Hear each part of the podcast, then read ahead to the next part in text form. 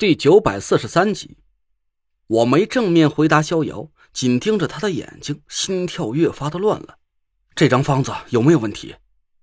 逍遥不敢置信的看着手里的方子，脸上的神色很惊愕。这就是解除伏骨丸毒性的药方，连一味药都没有用错。这到底是谁开的？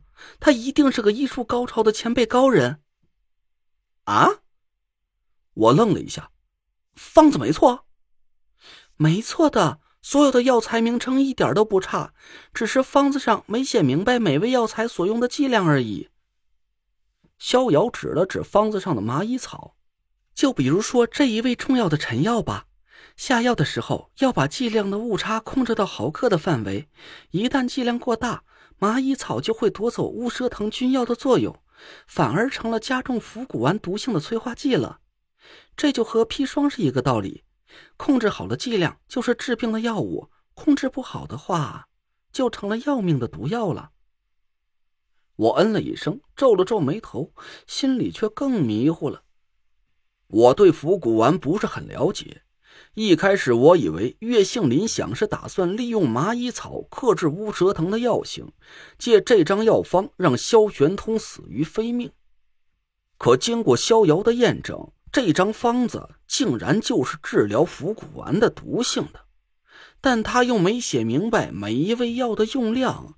一旦我不小心把麻衣草的剂量给下大了，萧玄通还是会莫名其妙的冤死在我手里。岳杏林的目的，到底是想要治好萧玄通，还是想要神不知鬼不觉，借我的手杀掉他呢？我琢磨了半天。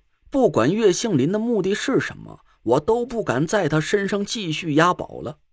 现在我已经确定了岳杏林就是内鬼，我哪敢指望他能大发善心帮萧玄通解除伏骨丸的毒性啊！我仔细想了一下，拿走了逍遥手里的药方。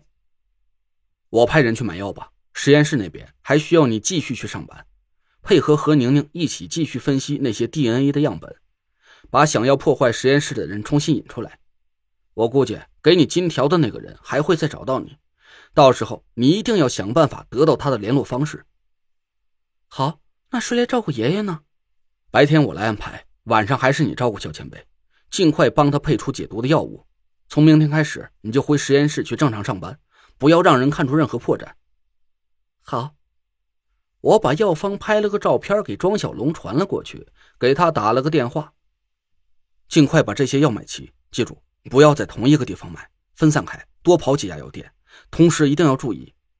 还没等我说完，庄小龙就明白了我的意思。放心吧，成哥，我会随时注意身后有没有尾巴。想要跟踪我，除了老王师徒两个，嘿嘿，别人恐怕也没那本事。挂了电话，我心里还是惴惴不安。我所担心会去跟踪庄小龙的人，正是胡小蝶。我拿着手机犹豫了好一会儿，这才拨通了胡小蝶的电话。陈队，胡小蝶的声音听起来很正常，可能她还没意识到自己已经暴露了。DNA 样本采集的怎么样了？哦，就差最后一个人的了，曹以沫。他这几天一直都没出门，我正在想办法进宁家去接近他采集样本呢。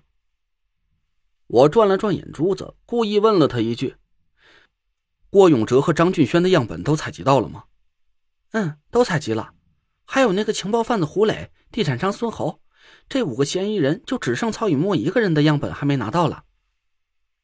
那就不用在曹雨墨身上费劲了，你直接把其他四个人的 DNA 样本送到何宁宁的实验室。反正目标人物就在这五个人之中，要是这四个人的样本都不符合，剩下的一个自然而然就是他了。哎，对呀，这倒是个好办法。胡小蝶笑了笑，我又补了一句：“把样本送过去之后，你马上回公司里等我，有个重要的任务要交给你去做，别耽误了啊！现在就去吧。”“嗯，知道了。”挂了胡小蝶的电话，我又紧接着给端木清灵拨了过去，让他做好行动准备，把公司里的所有人都找借口分派任务支了出去。一切都准备就绪之后，我思来想去，这事儿啊。还是应该提前和王才通个气。胡小蝶是他的徒弟，在甄别内鬼的行动还没开始之前，王才就很笃定的把胡小蝶排除在了内鬼的名单之外。这说明他对胡小蝶是百分之百的信任。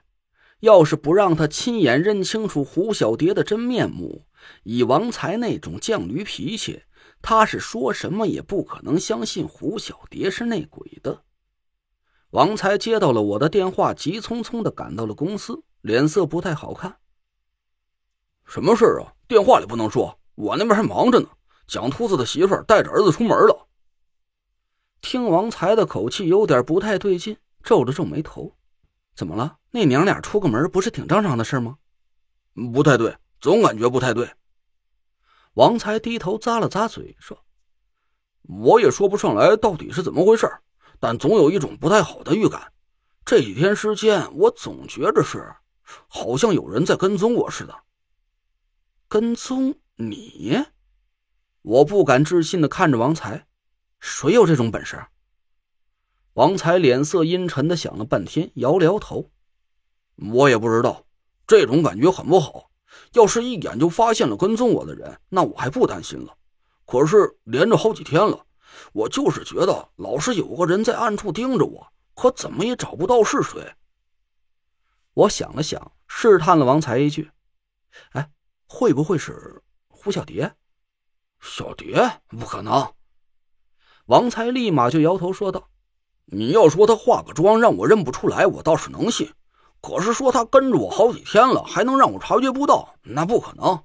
他不会掩饰气息的办法，这个压箱底儿的本事，我没教他。我愣了一下，刚想再说点什么，这时候胡小蝶也急匆匆的赶到了办公室。陈队，四个 DNA 样本都送到何宁宁那去了，你找我有什么事儿？